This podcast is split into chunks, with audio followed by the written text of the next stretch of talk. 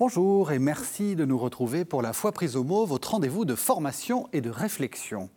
Dieu aime-t-il l'argent? La question paraît naïve, mais elle ne l'est pas. Reprenons depuis le début. Si on lit bien le récit de la Genèse, le travail à la sueur de notre front est le produit de la malédiction. Or, l'argent est normalement la rétribution de ce travail, sous la forme de salaire. Et la finance est une spéculation, parfois cynique, sur les investissements liés à ce travail et à ses imprévus. Alors, comment Dieu pourrait-il aimer l'argent?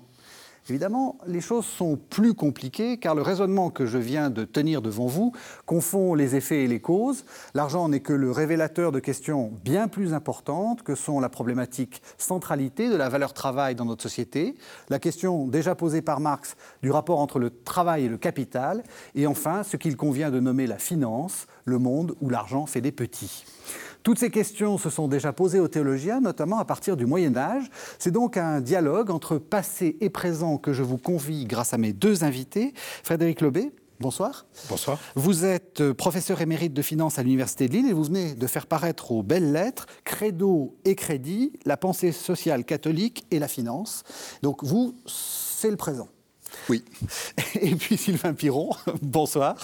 Bonsoir. Vous, euh, vous êtes euh, directeur d'études à l'école des hautes études en sciences sociales et vous, vous avez fait paraître Généalogie de la morale économique. Euh, donc généalogie, ça nous dit déjà que c'est dans le passé, mais en fait, vous allez aussi parler du présent, même si vous êtes historien. Ben, l'idée de la généalogie, c'est de remonter voir les racines du présent dans l'histoire. Alors, euh, peut-être une, petite question un peu naïve. Euh, qu'est-ce que vous pensez de mon lancement? Est-ce que euh, cette idée que le travail gagné à la sueur de son front, fruit de la malédiction, et puis l'idée que Dieu n'aime pas l'argent parce que c'est lié à tout ça, est-ce que c'est vrai? Est-ce que, est que le, la théologie n'a pas, enfin, a une mauvaise image de la question de l'argent? C'est-à-dire que c'est un lancement fait pour montrer une confusion qu'on était chargé de démêler, que nous allons démêler euh, pendant cette heure. Donc, effectivement, c'est un bon lancement qui confond tout. Oui, oui ça, voilà. c'est ça.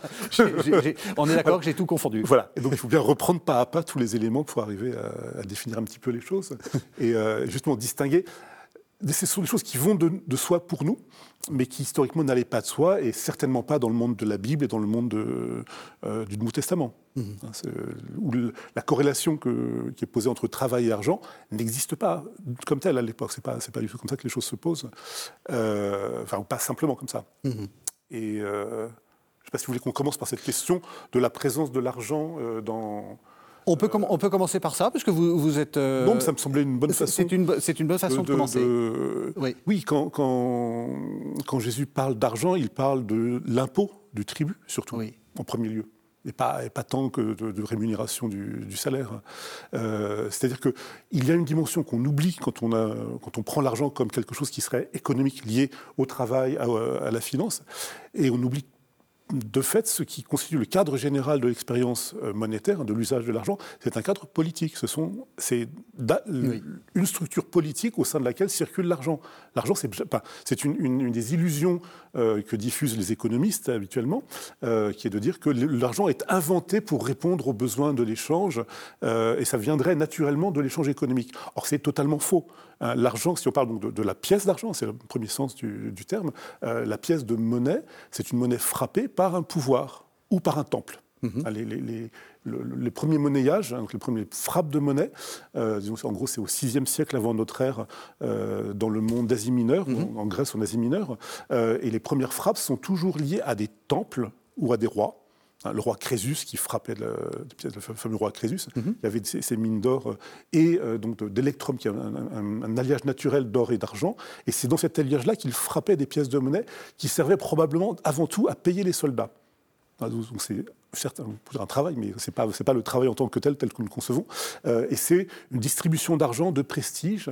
Euh, en Grèce ancienne, à Athènes, les cités grecques aussi ont repris cette idée de la frappe de l'argent. Euh, et ce qu'on voit, c'est que les pièces sont toujours frappées dans des temples. C'est lié à des pratiques religieuses. Et une des théories les plus intéressantes, à mon avis, les plus exactes sur l'origine de, cette monnaie frappée, euh, revient à dire que l'argent a été inventé comme euh, substitut du sacrifice, de la distribution de viande sacrificielle.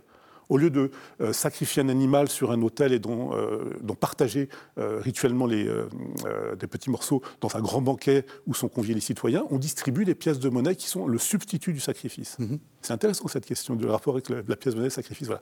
Donc c'est dans ce cadre-là qu'est inventé l'argent. Et c'est après qu'il sert à différentes choses. Mais on a toujours une institution. Hein, au départ, c'est ce qu'on oublie quand on parle d'argent souvent. Une institution. Et quand nous parlons d'argent aujourd'hui, euh, nous parlons de monnaie nationale ou euh, transnationale pour l'euro, hein, qui est une mmh. monnaie commune à différents euh, pays européens. Donc c'est d'abord, une, à mon avis, il faut d'abord penser une institution politique dans lequel il y a différents usages qui sont possibles. C'est important ce que vous dites parce que c'est vrai que c'est une invention à, pour, à l'époque du Nouveau Testament et à fortiori de l'Ancien Testament, une, invention récente et une invention qui n'est pas. Euh, enfin, qui, il y a d'autres moyens euh, pour faire des échanges. Euh, nous, chaque fois qu'on veut, qu'on veut acquérir quelque chose, on, on passe par ce moyen-là, mais il y a plein d'autres moyens d'échanger. Tout à fait. Alors vous avez posé une excellente question. Est-ce que la théologie doit s'intéresser aux questions monétaires, à la finance? Je dirais évidemment oui. Évidemment oui. Reprenons Genèse 1, 27. Dieu crée l'homme à son image, à son image il le crée, ça lui confère une éminente dignité qui ne souffre aucune exception. Et donc évidemment que la théologie morale doit s'intéresser aux questions financières. Hmm. Alors ces questions financières, euh, Sylvain Piron rappelait l'origine de l'argent, je vais rappeler l'origine de la finance. L'origine de la finance, c'est le crédit. Et la question du crédit est abordée dès l'Ancien Testament. Alors, on a le, Lévitique qui donne des prescriptions avec une, une, conception clanique de l'intérêt, c'est-à-dire que on peut prêter sans intérêt, on doit prêter sans intérêt dans le clan, dans la tribu, mais en dehors de la tribu, non. Il faut pratiquer l'intérêt. Alors ensuite, il y a d'autres nuances qui vont venir dans le Lévitique, dans l'Exode. Euh, invitant finalement à considérer la situation du débiteur. S'il est pauvre, eh bien, il ne faut surtout pas qu'il fasse soumis à la rapacité du créancier. Et puis ensuite, je crois que c'est à l'époque médiévale, vient la question de l'intentionnalité du créancier. Mmh. Donc, la question du rapport de la théologie à la finance, elle est très très ancienne. Je pense qu'elle a été extrêmement riche euh, à l'époque médiévale. Ensuite, il y a eu un creux. Et euh, ce creux, il a duré même assez longtemps. Mhm. Et ce n'est qu'en 2018, finalement, que le Vatican s'est ressaisi à nouveau de cette question et a produit un texte qui est un texte important sur les questions économiques et financières. Voilà, donc ça, ça nous donne, ça nous donne euh, le, cadre et on va repartir de ça pour, euh, pour reprendre un peu les choses. Alors, euh, vous l'avez dit, l'argent, l'argent comme moyen d'échange, donc c'est cette invention, cette invention récente. J'ai fait après un lien entre travail et argent. Mmh ça s'invente quand ça? Alors, encore une fois, c'est très compliqué. Il euh, faut bien distinguer l'argent comme des pièces, donc l'usage de pièces de monnaie. Euh, et, euh, et, là, ce dont on parlait sur les prêts, les prêts sont des prêts en, matière. ce sont des prêts de grains, euh, pour, pour, manger, de pain, de vin, d'huile. Voilà. Euh, on peut, il y a des activités financières et des rémunérations qui sont faites dans d'autres façons euh, que, par le, que par des objets monétaires. N'oublions pas que dans l'Antiquité, le travail est essentiellement confié aux esclaves. Mhm. qui ne sont pas payés. Voilà. Donc, le, donc, ce lien entre un travail qui mérite son salaire, hein, bon ça aussi on a une, une formule paulinienne, alors ça existe dans le monde ancien, mais c'est euh, c'est pas c'est pas la, la, situation la plus courante, disons, de, dans l'Antiquité. Mhm. Hein. Euh, c'est le monde des petits artisans. Euh, c'est le monde. Donc, il faut rappeler peut-être le travail question que vous connaissez bien, euh, c'est une, euh, une, réalité très importante dans le monde juif d'où est issu euh, le premier christianisme, les premières communautés chrétiennes, avec une idée rabbinique très forte que le rabbin doit travailler de ses mains. C'est pour ça que Saint Paul insiste beaucoup hein, sur le fait je travaille, je veux que nous travaillions, tout le monde doit travailler, et c'est dans ce cadre-là qu'intervient la fameuse formule celui qui ne mange pas, qui ne, celui qui ne travaille pas, qui ne mange pas, mais qui n'est pas du tout une formule pour dire seuls les travailleurs seront nourris, c'est absolument le, enfin, c'est, sorti de son d'un contexte Régis a écrit un livre entier sur le sujet, je me permets de le signaler. Merci. Merci. un livre vraiment important pour bien comprendre le sens de cette formule qui a été euh, très largement détournée. Euh, donc c'est euh, la fonction, c'est le, disons du, du, chef de la communauté chrétienne doit, comme le, comme le faisaient les rabbins de l'époque, travailler. c'est une idéologie rabbinique assez forte, euh, travailler donc des métiers de l'artisanat. Mm-hmm. C'est vraiment ce petit, ce, milieu social là que l'on voit, qui n'est pas du tout la réalité économique de la totalité du monde antique. Ça c'est une chose.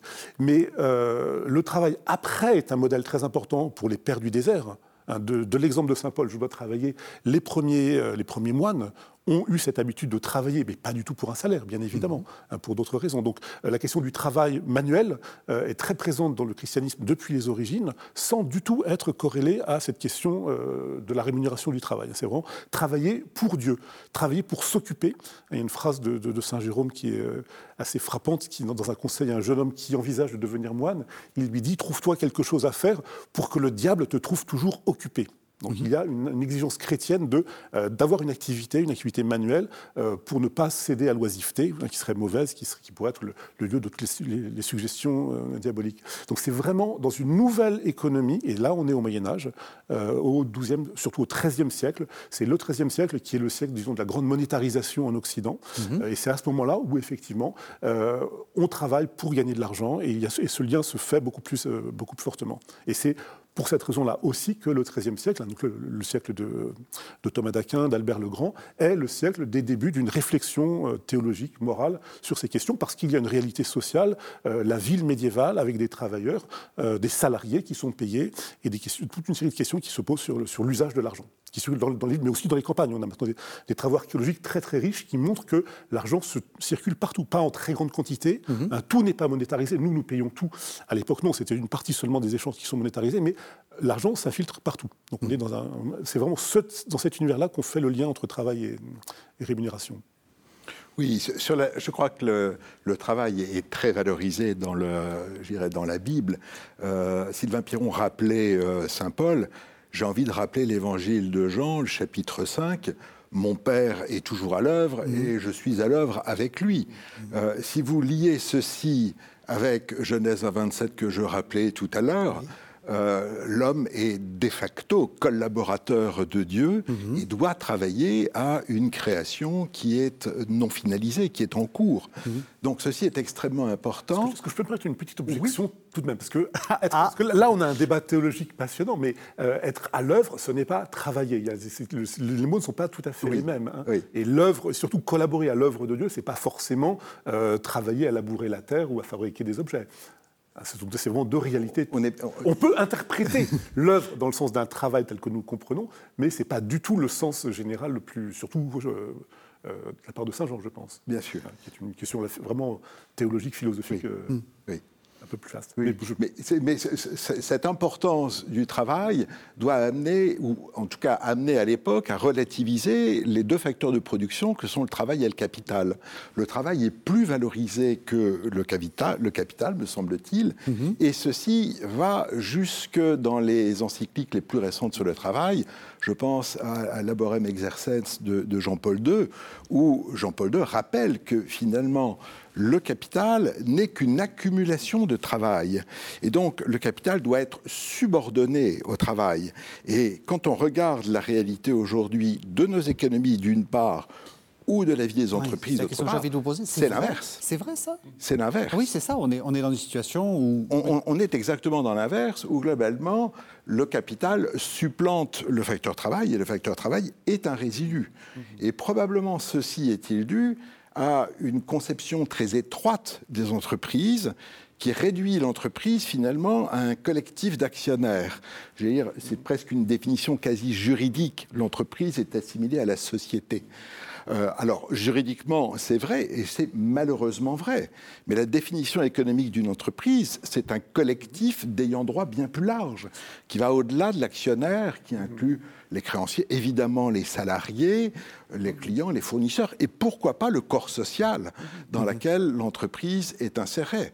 Et donc, il faudrait pour bien réinverser la hiérarchie entre le travail et le capital. Pourquoi c'est grave que ça soit inversé? Enfin, vous voyez, euh, soyons.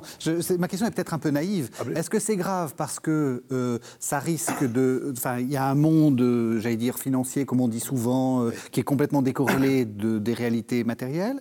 Ou est-ce que c'est grave parce qu'il y a une.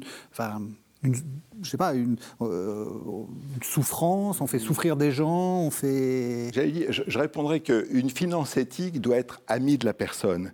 C'est Benoît XVI qui, je crois, avait cette phrase qui me semble extrêmement juste, et on ne peut pas avoir une finance éthique amie de la personne si on fait primer le capital sur le travail et que le travail devient une variable d'ajustement. Donc je pense mmh. vraiment qu'il faut inverser cette, euh, ces facteurs. Et dans le texte que publie le Vatican en 2018 sur les questions économiques et financières, il y a des propositions pour cela. Euh, visant à passer ce qu'on appelle d'un modèle, un modèle actionnarial de l'entreprise à un modèle partenarial. Alors, ça signifierait qu'il faille modifier probablement le droit des sociétés, mais là, c'est une question de volonté. Ah oui, oui je pense qu'on est. le, modèle qu'on décrit est une réalité récente. Là, je ne parle pas en tant que médiéviste, mais vraiment à l'échelle de mmh. l'histoire contemporaine. Hein, c'est le tournant néolibéral qui a mmh. vraiment produit euh, cette idée que l'entreprise n'est que euh, son capital mmh. et que le capital peut être mobile l'idée de la mobilité, pour nous, ça nous semble maintenant une évidence, tellement on voit circuler les capitaux. Euh, d'un seul coup, c'est un fonds de pension. Euh, c'est ça que vous euh, appelez la mobilité. C'est le fait que je produis, je produis des, chaussures et je suis en fait. et on est racheté par un fonds de pension américain qui lui-même est racheté par un. Qui n'a plus rien avec les chinois. Avec les, chaussures. Voilà. Et, on revend, on liquide les entreprises et effectivement, les travailleurs, les ouvriers ne sont qu'une variable d'ajustement tout à fait secondaire. Et c'est ce qui explique tout ce qu'on voit depuis, depuis 40 ans. Mhm. Ces entreprises qui ferment parce que d'un seul coup, euh, ça a été racheté par quelqu'un, par, un, euh, actionnaire qui l'a revendu à quelqu'un pour faire un profit. Et euh, dans un grand conglomérat, on se dit, oh, ben ça, ça vaut plus rien. Ça ne rapporte pas assez, même si l'entreprise est viable, est très importante localement, produit quelque chose d'utile, d'important, une technologie, un savoir-faire qui n'est pas du tout obsolète. Simplement, c'est l'actionnaire trouve que le rendement, le taux de profit n'est pas suffisant et liquide et ferme les usines et, transfère parfois pardon, euh, les outils euh, au Maroc, en Pologne, parce que le travail coûtera moins cher. Donc c'est ça cette idée de la mobilité des capitaux hein, qui fait que le capital d'une entreprise peut d'un seul coup changer de main, changer de pays, euh, que récemment on voit des grandes entreprises françaises rachetées par une entreprise chinoise ou autre. Mmh. Voilà. c'est cette, cette mobilité-là pas, ne va pas de soi. C'est une, une, construction tout à fait récente qui n'existait absolument pas avant les années 80. Mhm. on, a du mal à imaginer à quel point les choses ont été vite, et à mhm. quel point on s'est habitué à des choses qui sont alors totalement extravagantes. Parce qu'effectivement, mais une entreprise, auparavant, jusqu'aux années 70, une entreprise, c'était un projet euh, impliquant euh, effectivement un, euh, un, groupe, un collectif humain, un savoir-faire, une micro-région ou une grande région. Hein, penser tellement d'entreprises étaient liées étroitement à leur bassin local. Michelin, Clermont-Ferrand, enfin bon, plein de grandes entreprises sont souvent liées très fortement ancrées dans une, euh, euh, quelque part et ont une responsabilité vis-à-vis de la ville, vis-à-vis de la région, dont elles profitent. Il ne faut toujours jamais oublier que les entreprises euh, bénéficient du bien commun que sont les routes, les, le système d'éducation. Voilà. Les entreprises, voilà, tout ce qui ça, la paye. Mais, mais les routes, non. L'éducation gratuite pour tout le monde, non. Les entreprises profitent euh, du bien commun qui est produit par la société et elles avaient ce sentiment d'une responsabilité en retour. Alors ça c'est assez intéressant, on, parle depuis peu d'une responsabilité sociale des entreprises, c'est-à-dire qu'on conceptualise quelque chose qui était impliqué dans l'idée d'entreprise mmh. auparavant, maintenant ah, on le fait revenir en avant comme quelque chose qu'on avait vraiment oublié. Voilà, mais ça fait partie de ces dimensions de la place des. Mais on peut parler de la, de la, même façon de la responsabilité écologique des entreprises. Tout à fait. Et ça, c'est aussi un, très grand chantier. Il y a des réflexions très intéressantes sur la comptabilité écologique, comment comptabiliser pas seulement la valeur euh, ajoutée, la valeur produite marchande, mais euh, l'ensemble des coûts euh, mm-hmm. environnementaux d'un processus industriel. Mm-hmm. Donc on est, dans, on est, dans, une telle crise à la fois économique, financière, environnementale. Enfin, on ne peut pas l'oublier, cette dimension, elle est, aussi mmh. cruciale qu'on doit tout repenser. Voilà, tout est à reformuler, euh, comme dans la conception du travail. de, ce point de vue-là, le texte publié par le Vatican, je trouve, est un véritable progrès mmh. parce qu'il acte la prééminence d'une vision partenariale de l'entreprise mmh. sur cette vision actionnariale qui a fleuri depuis les années 80. Je trouve que là, c'est une très très bonne chose.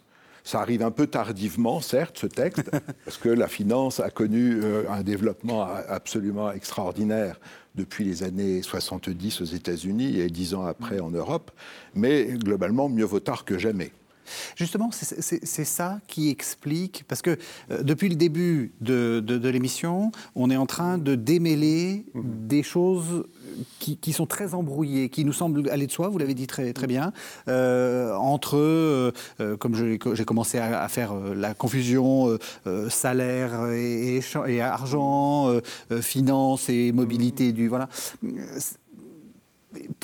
Comment, enfin, Qu'est-ce qui s'est passé, en fait? C'est ça, ça qu'il faut peut-être expliquer. Qu'est-ce qui s'est passé? Alors, en fait, comment expliquer ce retard, finalement, dans la prise en compte des questions financières euh, au niveau des textes magistériels? Et même, et même pourquoi est-ce qu'on confond tout maintenant? Enfin, voilà. Qu'est-ce qui s'est passé il y a, comme vous dites, dans, dans ces années 50, 60, 70 alors, à partir de 70, naît aux États-Unis ce qu'on appelle la finance moderne. Et avec, j'allais dire, tous les, excès malheureusement, les téléspectateurs retiennent, et retiennent essentiellement d'ailleurs les excès de la finance. Ce qu'il faut quand même toujours avoir en tête, c'est que la finance est une condition nécessaire au développement. Sans finance, vous ne pouvez pas avoir, avoir d'investissement, ni de croissance, ni de développement humain mesuré par euh, l'espérance de vie à la naissance, le niveau d'éducation, etc. Et donc, il ne faut surtout pas jeter euh, le bébé avec l'eau du bain. Il faut essayer de discerner finalement la part positive de la finance, qui est tout simplement qu'elle permet de mobiliser l'épargne euh, des citoyens au profit de l'investissement et de la croissance. et puis, il faut éviter et essayer de réduire la part sombre de la finance et pour cela probablement euh, réguler mieux la finance. Alors, ce qui fait qu'on a tardé au niveau du Vatican probablement à prendre en compte cette exigence, cette nécessité, j'allais dire, j'émettrais deux hypothèses. Une première hypothèse serait, par exemple, que le, le, Vatican était mal à l'aise avec ses propres finances. D'accord? On a tous entendu parler de Monseigneur Marcinkus, de l'Institut des œuvres de religion, etc. Euh, grâce euh, à Benoît XVI d'abord, puis au pape François, maintenant le Vatican est rentré finalement dans le moule de la régulation internationale et peut être fier de la façon dont ses finances sont gérées. Et il se trouve que ceci coïncide avec une hmm. prise de parole forte sur les questions financières. Alors, la deuxième explication qu'on pourrait avancer, c'est que par moment, la doctrine sociale de l'Église, au sens strict, c'est-à-dire euh, une somme d'encycliques, a pu être, d'une certaine manière, instrumentalisée. Alors, j'aurais deux, deux exemples en tête. Je ne dis pas, surtout pas qu'elle est tout le temps instrumentalisée, mais elle a pu l'être. Euh, en 1891, Rerum Novarum, finalement, oublie alors, euh, manifestement, c'est un combat du, pape Léon XIII contre le, marxisme, et euh, le pape en vient à oublier finalement la hiérarchie entre la destination universelle des biens mhm. et la propriété privée. Or, il a toujours été dit, depuis les pères de l'Église, que la destination universelle des biens doit primer sur la propriété privée. Mhm. Quand on relit Rerum Novarum, non, on ne voit pas grand-chose. Mhm. Et si on prend les encycliques de, Jean-Paul II, et notamment Centesimus Annus, euh, Jean-Paul II oublie de prendre en compte une, lettre qui est absolument magnifique, je trouve, euh, Justice économique pour tous, qui vient de l'épiscopat américain et qui traite des questions de justice sociale et qui demande à ce qu'il y ait une reprise en main très forte de la finance. Ça, c'est quand même un peu passé sous silence. Alors, il se trouve que Jean-Paul II avait un autre combat à mener.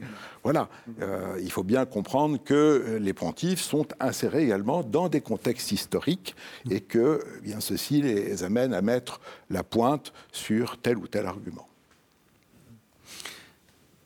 Donc, je, si je peux me faire la transition moi-même, c'est que ce qu'on redécouvre aussi à ce moment-là, c'est qu'il y a des ressources dans la tradition euh, catholique et chrétienne mmh. euh, pour penser ces questions. Au XIIIe siècle. Eh ben, c'était la transition que j'allais faire, absolument, absolument. Justement, euh, donc c'est bien parce qu'on revient, on revient un peu en arrière. c'est c'est quand qu'on commence un peu à justement à, prendre en, compte ces questions, euh, ces questions économiques Alors peut-être là, il est temps de parler d'un sujet qu'on a laissé un peu de côté, mais qui était euh, central euh, dès l'Ancien Testament, qui est la question de l'usure. L'usure. Hein, Alors, que, comment vous définissez l'usure? Donc l'usure, c'est évoqué. Donc, c'est pas l'intérêt au sens. Enfin, le mot employé, c'était usure. c'est où c'est intéressant la je suis, historien et j'ai tendance toujours à euh, essayer de comprendre les notions dans leur transformation historique hein, successive. Euh, ce qu'on appelle, ce qu'on appelle usure, euh, au sens strict, c'est ce qui est prélevé sur un prêt de consommation.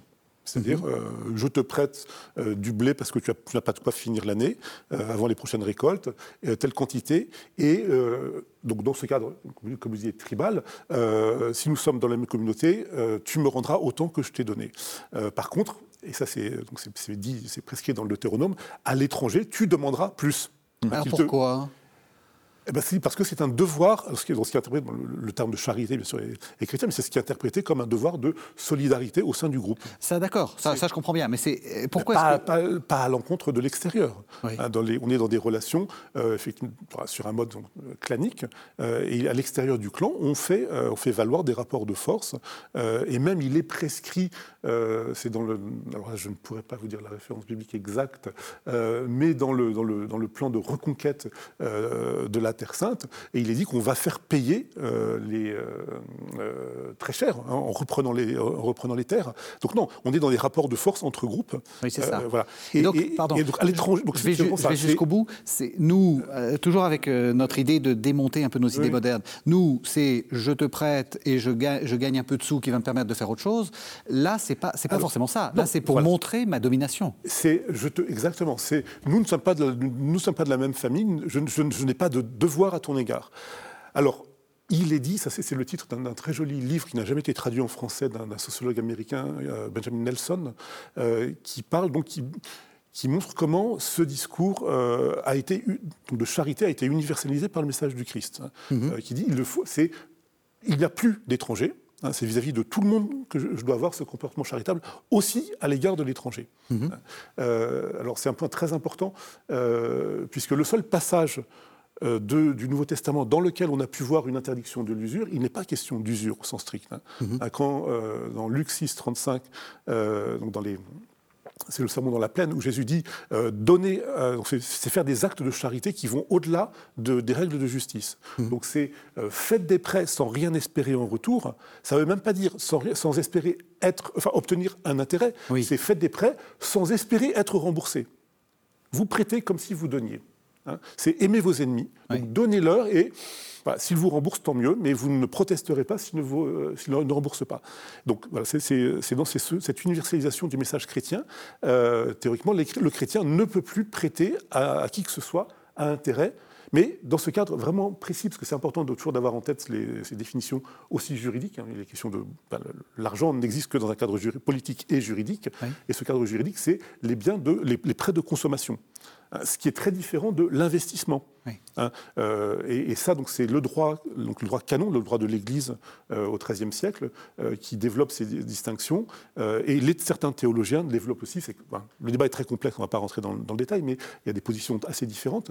Mais globalement, on arrive à penser qu'il y a des situations d'investissement de, de, de commercial un marchand qui investit une grosse somme dans un, dans un commerce à travers la Méditerranée, euh, c'est pas un prêt charitable qu'il fait. Ah, il, avance de l'argent à un autre marchand qui va faire un voyage et il y aura un partage des bénéfices au retour euh, du voyage. Ah, Ce n'est pas la même chose que le prêt, euh, le prêt charitable de consommation. Hein. Mm-hmm. C'est dans ce cadre-là qu'est posée cette question de l'usure.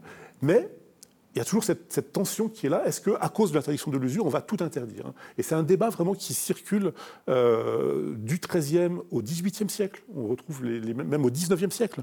La question a été posée à la, Restauration, après la Révolution française. Est-ce qu'on revient euh, à un droit euh, inspiré par l'Église dans lequel on interdirait aussi la rémunération des investissements de commerce? Mm-hmm. C'est vraiment une question qui était de très très longue durée. Hein. Je vous parler du XVIIIe siècle, qui a été reprise. Tout à fait. Mais, justement, j'ai envie de vous poser la question, est-ce que ça tient? Est-ce que ce principe de ne pas faire d'usure, de ne pas prêter à intérêt, est-ce que ça tient? Euh, Est-ce que ça permet euh, une économie? Ou est-ce que c'est est -ce c'est une manière finalement presque euh, un peu, enfin, je veux dire, de, de, de, chercher à, peut-être à détruire les rapports économiques ou à... Alors, si, je, ne veux pas faire de, théorie économique ici, ce n'est pas le lieu, mais vous avez un certain nombre de résultats qui disent qu'une économie étant sur un sentier d'expansion équilibré, quand son taux de croissance est égal au niveau des taux d'intérêt. Alors si vous prenez ce résultat et si vous dites ben, finalement c'est quand même bien d'avoir un peu de croissance, faut avoir un peu de développement, il faut avoir un peu d'intérêt. Et c'est un petit peu ce qui, quand vous relisez finalement les politiques monétaires ou les politiques des banques centrales aujourd'hui, c'est un peu ce vers quoi on veut tendre. C'est ça. Si vous voulez. Alors, de temps en temps, on s'en écarte, mais globalement, c'est bien d'avoir un peu de croissance et pour ça, d'avoir un intérêt, un niveau d'intérêt positif. C'est ça. Pour que les gens aient de quoi investir, en fait, c'est ça. oui, puis il faut en plus rémunérer d'une certaine manière le créancier. Je veux dire, il faut inciter le créancier quand même. Alors c'est là où donc moi je prendre le rôle du théologien médiéval qui vous répond, mais absolument pas. Ah, absolument pas. Le débat. toute la discussion que je trouve vraiment très très riche, euh, au fond, euh, pour résumer euh, la question qui est posée au XIIIe siècle, elle est posée aussi par la lecture d'Aristote. Ah, c'est le moment mhm. où on traduit euh, l'éthique à Nicomaque d'Aristote. Mhm. Euh, Albert le Grand est le premier à commenter. Thomas d'Aquin ensuite lui utilise hein, toute la somme de théologie de Thomas d'Aquin est remplie de réflexions philosophiques d'Aristote, de philosophie morale d'Aristote. Et ça sera la base après de toute la tradition chrétienne. Et cette réflexion-là, quand on la reprend aujourd'hui, on, on, se rend compte que vraiment les questions économiques ont été posées pour la première fois vraiment, de cette façon-là, euh, ou dans un, dans un cadre dont le mot-clé n'était pas la croissance, mais la justice. Et c'est absolument fondamental. La, question, la vraie question économique, si on lit bien les théologiens euh, du XIIIe siècle, mhm. la vraie question économique, c'est la question de la justice. La justice dans les rapports humains, dans les rapports sociaux. Euh, et cette question de la justice, elle amène à ne pas traiter tout le monde de la même façon paradoxalement. Mhm. Mhm. tout le monde n'est pas un acteur économique euh, qui est en train de chercher à faire son profit. Ça, c'est l'idée moderne. Alors, j'ai un, un, petit bout de texte très intéressant d'un franciscain toulousain, enfin, toulousain, en fait, euh, originaire de Cahors, mais actif à Toulouse dans les années 1320, 1310, 1320, euh, Guy Ralotte, un auteur tout à fait méconnu. Euh, mais c'est lui le premier qui, formule un argument dans lequel, euh, qui généralise cette question de l'argent doit servir à faire quelque chose, donc si je te prête mon argent, tu dois me rembourser la perte d'utilité que j'ai eue. Mm-hmm. Voilà, comme si toute relation monétaire était une relation intéressée marchande. Or, lui formule cet argument-là, un peu en passant, comme euh, à l'époque il est jeune, je pense qu'il y, a plein de, raisons un peu annexes qui fait qu'il formule cet argument un peu choquant, mais en réalité tout le monde dit non, non, euh, les marchands ont entre eux des relations marchandes, mais c'est une petite partie de la société, et le reste de la société, c'est des gens qui s'entraident, qui se soutiennent, qui doivent être solidaires et qui se prêtent gratuitement. Et on n'a pas besoin euh, d'investissements commerciaux pour faire vivre une société. Hein, c'est comme ça qu'on pense. Alors peut-être vous allez dire oui, non, mais ça c'est un mode, c'est obsolète, euh, c'est une économie retardée, etc. Peut-être, mais peut-être pas. Peut-être qu'il est intéressant, il est important aussi aujourd'hui de se dire toutes les relations sociales ne doivent pas être pensées sur un modèle euh, marchand. Hmm. Et c'est là une, des très grandes questions que, que, devrait amener à poser la théologie. C'est intéressant ce que vous dites parce que ça m'amène à, rappeler ce que souhaitait Jean-Paul II et les inflexions qu'ensuite a apporté Benoît XVI à ce sujet. Jean-Paul II remarquait que toute société repose finalement, repose finalement sur trois socles, sur trois pieds. Mhm. Un pôle marchand, entreprise, marché, un pôle redistributif, l'État, et puis le pôle de la, gratuité, qui est celui de la société civile. Mhm. D'accord? Donc, mhm. il voyait cette juxtaposition entre trois pôles qui renvoie un peu à, ce que vous évoquiez concernant le Moyen-Âge. Et Benoît XVI, dans Caritas in Veritate, va un peu plus loin, et il demande finalement à ce qu'il y ait une hybridation des trois pôles. C'est-à-dire qu'il demande à faire rentrer la gratuité dans l'entreprise. Mhm. Et alors, explicitement, il fait référence à ce qu'on appelle aujourd'hui le mouvement de l'économie de communion. L'économie de communion voulant absolument intégrer la gratuité dans son fonctionnement. Mhm. Alors, ce n'est pas simple. Il y a à peu près 3000 entreprises qui fonctionnent selon le modèle de l'économie de communion dans le monde, c'est-à-dire Epsilon, 3000, mhm. Epsilon. Il y a quand même des banques aux Philippines, par exemple, des grandes entreprises euh, en Europe ou en Amérique du Sud. C'est pas parce que c'est pour l'instant de l'ordre du petit epsilon qu'il ne faut pas travailler la question. Ah, donc euh, il, est, il, est, ouvert, hein, la, question. je, suis à titre personnel très ouvert là-dessus. Maintenant, c'est vrai que c'est pas simple. On le conçoit beaucoup mieux, par exemple, pour des petites entreprises qui sont extraites de la pression des marchés financiers. On le conçoit beaucoup moins pour une entreprise plus grande qui serait cotée en bourse, ce genre de choses. Mais je pense que, euh, moi, je connais personnellement mmh, des chefs mmh. d'entreprise qui se réclament de l'économie de communion et les entreprises fonctionnent très très bien. Oui, il y a tout un secteur qu'on appelle l'économie sociale et solidaire qui mmh. fonctionne sur des bases non, euh, non marchandes, où le principe n'est pas la recherche du profit. on cherche à, euh, à, ce que chacun ait une rémunération de son travail, certes, mais le but n'est pas d'accumuler du profit et, de, et, et du capital derrière. C'est bien ça la question. Mais du coup, est-ce que ça tiendrait euh, C'est un peu la question qu'on vous adressait. Est-ce que, est que euh, une économie qui ne serait fondée que, enfin, que sur l'absence de recherche de profit alors, je ne vais pas dire l'absence de recherche de profit. Vous voyez ce que je veux dire? Enfin, Je ne sais pas comment le formuler. Enfin, je parlerai d'un meilleur partage de la valeur. Oui. D'accord? Je, parlerai de meilleur partage de la valeur. Et ça revient, euh, on, est en train de boucler avec ce que je disais tout à l'heure, sur les modèles de gouvernance des entreprises. Aujourd'hui, nous avons des modèles de gouvernance qui sont fondés sur la maximisation de l'objectif de l'actionnaire, donc le profit ou la valeur de l'action. On peut très bien imaginer d'autres modèles qui soient des modèles partenariaux, qui associent dans les instances de gouvernance les salariés, le modèle allemand est de ce point de vue-là meilleur que le modèle français, mais pourquoi pas les clients, les fournisseurs et pourquoi pas le corps social? On peut très bien imaginer ceci. Alors, on voit des évolutions juridiques, par exemple la loi Pacte. Mais on voit bien aussi les limites de la loi Pacte quand on voit que le PDG de, Danone, finalement, qui avait opté pour euh, inclure finalement un objectif social dans son entreprise est évincé par les actionnaires.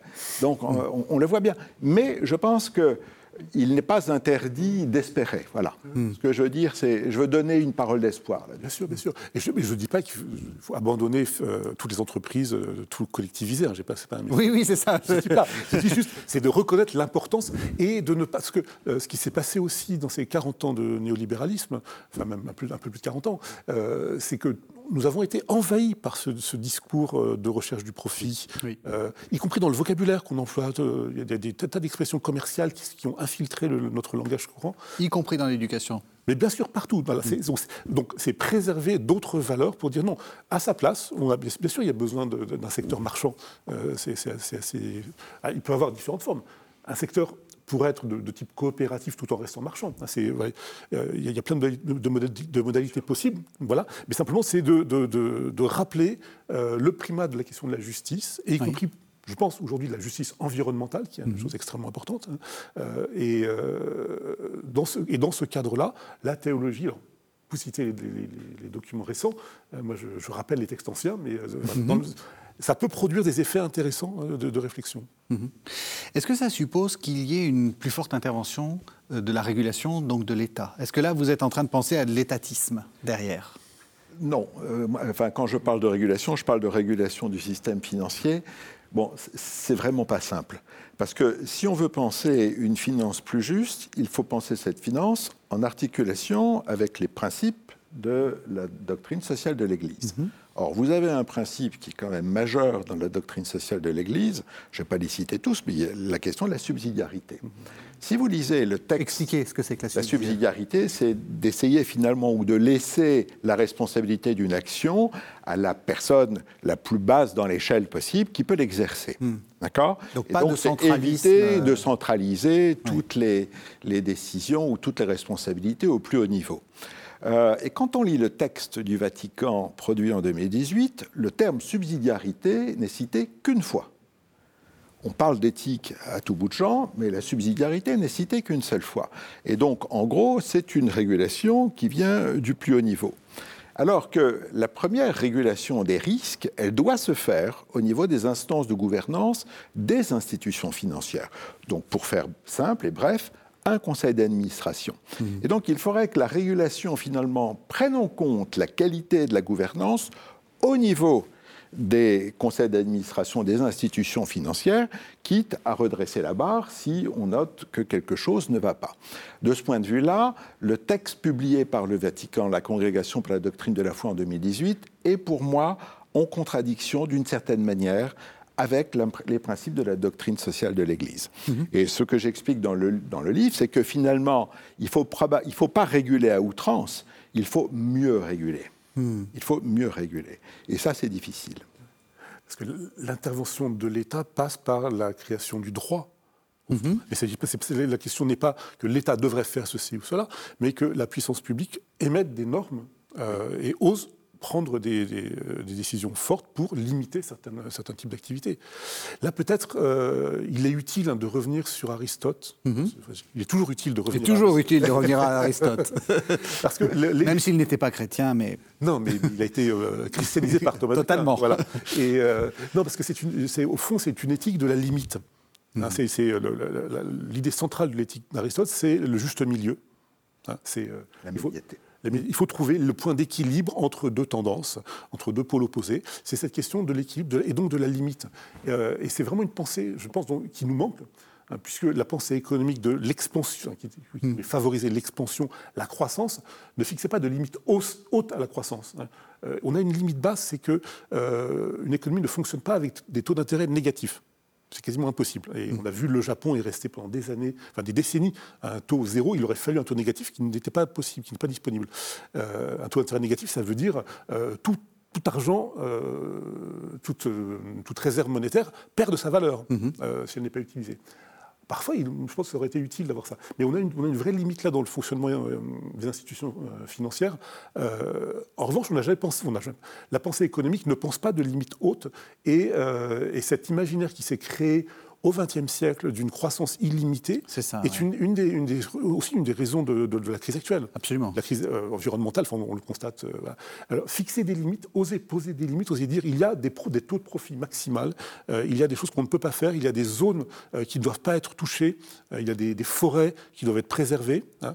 je pense que ce sont ça les, le, le, type d'intervention de l'État, qui n'est pas donc un étatisme du tout. C'est de poser des limites à l'action humaine, à l'action euh, au marché financier. Qu'est-ce qui est possible de faire euh, et limiter aussi éventuellement les transferts de capitaux mondiaux à l'échelle mondiale? Parce que là, la liberté totale de, circulation des capitaux n'est peut-être pas un dogme à défendre absolument. Mmh.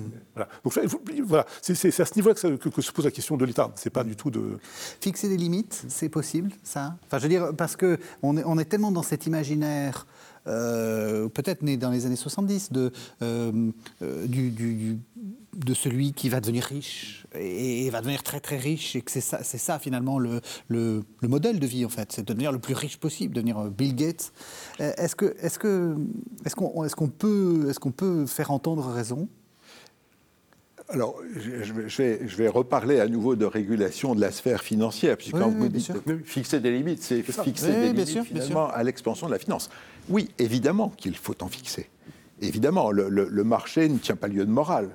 Euh, que je sache. Il faut que le marché soit régulé par des institutions politiques nationales ou supranationales et que cette euh, régulation soit elle-même inspirée par des principes qui sont les principes de la doctrine sociale de l'Église. Donc cette démarche en deux temps, je pense qu'elle est tout à fait possible. C'est ce qu'essaye de faire le Vatican.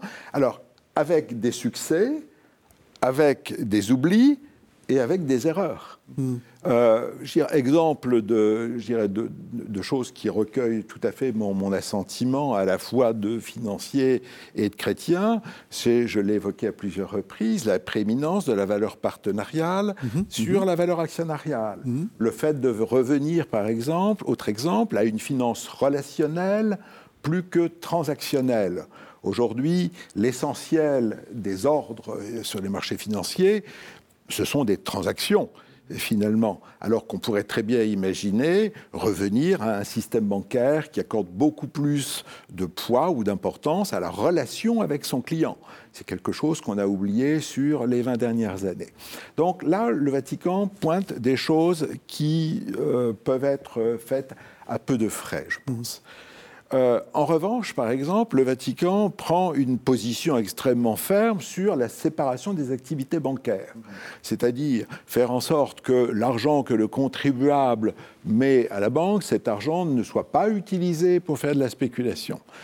Tous les résultats de la finance moderne aujourd'hui ne permettent pas d'affirmer que ceci serait mieux que, enfin, cette séparation mmh, des activités bancaires serait mieux qu'un modèle de banque dit universel. Aucun résultat ne le dit. Mhm. Euh, ce que oublie en revanche totalement le, le Vatican, c'est la question des institutions financières systémiques les banques systémiques. Aujourd'hui, BNP Paribas en France a un total de bilan qui est équivalent au PIB du même ordre hein, que le PIB de la France. Il est évident que quand vous avez des institutions financières aussi importantes, d'une certaine manière, elles sont en mesure de capturer le régulateur.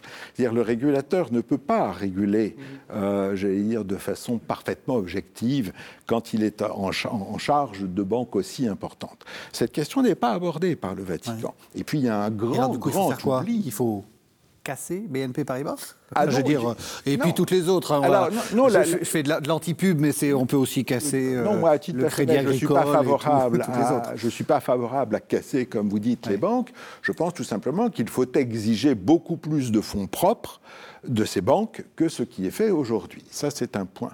Mais dans les oublis, par exemple, du Vatican, il y a toute la question de la finance verte. Mhm. La finance peut aider aujourd'hui, il faut le dire, à euh, lutter contre le réchauffement climatique. On sait aujourd'hui assurer, grâce à des outils financiers, des risques climatiques. Pourquoi est-ce qu'on on ne le ferait pas?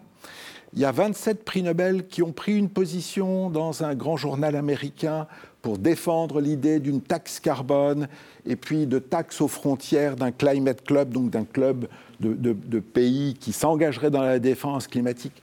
Pourquoi est-ce que ceci est oublié par le Vatican mhm. Ça fait sens, d'une part, et puis c'est tout à fait compatible avec la pensée sociale catholique. Mhm. Donc il y a des avancées, il y a des choses qui sont critiquables, et puis il y a des oublis flagrants qui sont étonnants. On arrive à la, fin de, l'émission. Euh, alors là, c'est une question, une question à l'historien. C'est un peu une question à laquelle vous, vous tentez de, répondre. Euh, c'est quand le, moment où justement euh, ça a commencé un peu à, dire, à déraper tout ça Est-ce que, enfin, vous vous posez pas complètement cette question-là comme ça, mais euh, est-ce que c'est l'invention par votre franciscain euh, du, Pierre de Jean Olivier Non, non, non. C'est-à-dire qu'il y a au XIIIe siècle donc, cet auteur, Pierre de Jean Olivier, qui est peu connu parce qu'il a été condamné de façon posthume pour son commentaire de l'Apocalypse, euh, qui était un petit peu choquant et qui annonçait qu'un pape serait un antéchrist futur. Mais euh, Bon. Euh, mais par ailleurs, un très très grand penseur qui était totalement oublié et qui a produit le premier vrai traité économique qui définit le concept de valeur dans des termes étonnamment modernes mmh. et qui a été une vraie source d'inspiration souterraine, même si le nom de l'auteur a disparu. Le texte a circulé, il, a, il, a, vraiment irrigué la, la réflexion. Euh, et on était toujours dans ce cadre d'une pensée euh, de la justice, euh, qui me semble la chose qui a disparu et qui, enfin, qui s'est transformée, qui s'est transformée bah, avec la vraie, ce qu'on appelle habituellement la naissance de l'économie politique moderne. alors, on cite toujours Adam Smith, mais ce n'est pas tellement Adam Smith qui est encore un penseur des Lumières, c'est vraiment le début du XVIIIe siècle, Ricardo, l'utilitarisme en mhm. Angleterre. C'est ce moment-là où on considère que l'économie est une chose en soi et qui n'a pas à être subordonnée à des critères externes. C'est ça, la, question centrale. Donc l'économie est un but en soi dans la vie. Ce n'est pas euh, un secteur qui est au service du bien commun. Voilà. Et donc c'est là où on perd cette notion de bien commun, qui est la notion absolument cardinale pour la pensée politique médiévale. Et, euh, donc pour tous les théologiens euh, qui, réfléchissent à ces questions, le profit d'un marchand est justifié s'il contribue au bien commun. Voilà. Il pas de, c'est pas du tout une idée d'une hostilité complète à l'égard du profit. le marchand peut, il prend des risques. Donc il peut perdre aussi, il, doit assumer vraiment ses propres risques. Mhm. Euh, il peut être assuré, bien sûr. C'est aussi l'assurance est inventée dans le même cadre. Et il faut qu'il soit euh, rémunéré pour ça, évidemment. Exactement. Il prend un risque qui justifie une rémunération, mais aussi euh, il c'est justifié parce qu'il contribue au bien commun. Il apporte des marchandises qui manquent à la ville pour laquelle il travaille. Voilà. et c'est cette perte de, de, vue du bien commun. Alors ça revient de différentes façons dans la pensée économique, mais ça a été vraiment abandonné mm. au cours du 19e, 20e siècle. Et c'est ça le le, très grand manque, c'est ça ce qu'il faut réarticuler Hein, et, concevoir l'économie, les entreprises, la finance comme étant au service d'un bien commun. Et vu l'état du monde actuel, le bien commun inclut pas seulement le bien commun des individus et d'une société, mais le bien commun de la planète, mmh. global, dans sa prise dans sa globalité. Et donc là, il y a à repenser un bien commun euh, écologique, mmh. social et écologique. Euh, et l'objectif, enfin, puisqu'on est vraiment dans un chantier, en ce moment, on a l'impression que de, tout, de toutes parts, euh, on réfléchit pour essayer de reformuler des nouvelles, euh, bases intellectuelles euh, de ce monde à, construire. on a besoin de reformuler complètement. Et je, bah, je, vends toujours ma marchandise, mais je pense que c'est vraiment essentiel de revenir à des textes anciens qui ont, disons, au moins l'intérêt de, de, décentrer le regard, hein, de faire en sorte que des choses qu'on considère comme allant de soi, comme l'évidence que la croissance c'est bien, le taux d'intérêt doit être égal au taux de croissance, ben non, il y, a il y, a eu des civilisations qui ne pensaient ni en, ni en termes de taux de croissance, ni de taux d'intérêt, et qui ne s'en portaient pas plus mal. Donc peut-être qu'on a besoin de mettre vraiment à plat beaucoup de choses qui semblent être euh, indispensables aujourd'hui pour penser, repenser ce bien commun de la planète. Vous êtes d'accord? La notion de bien commun, c'est le, la, la concept cardinal je, je, partage le, le, constat, je partage l'analyse aussi il y a un très grand économiste et philosophe aujourd'hui qui s'appelle Amartya Sen. Euh, c'est vraiment un, maître à penser pour moi, qui rappelait que historiquement, il y a deux traditions dans l'économie. Il y a une tradition éthique qui partirait d'Aristote et qui serait jalonnée par euh, Adam Smith, par exemple, jusque lui. Pour moi, il en est le dernier représentant. Et il y a ensuite une tradition mécaniste qui se détache, qui va être incarné par euh, Cournot, euh, Jean-Baptiste C, euh, Léon Valras, etc., et qui est la tradition qui est aujourd'hui enseignée mmh. dans toutes les facultés d'économie, dans toutes les écoles de commerce, qui forment les futurs cadres et qui contribuent finalement à maintenir euh, le modèle finalement dont on perçoit aujourd'hui les limites. Et donc il y a encore l'incarnation de cette tradition éthique.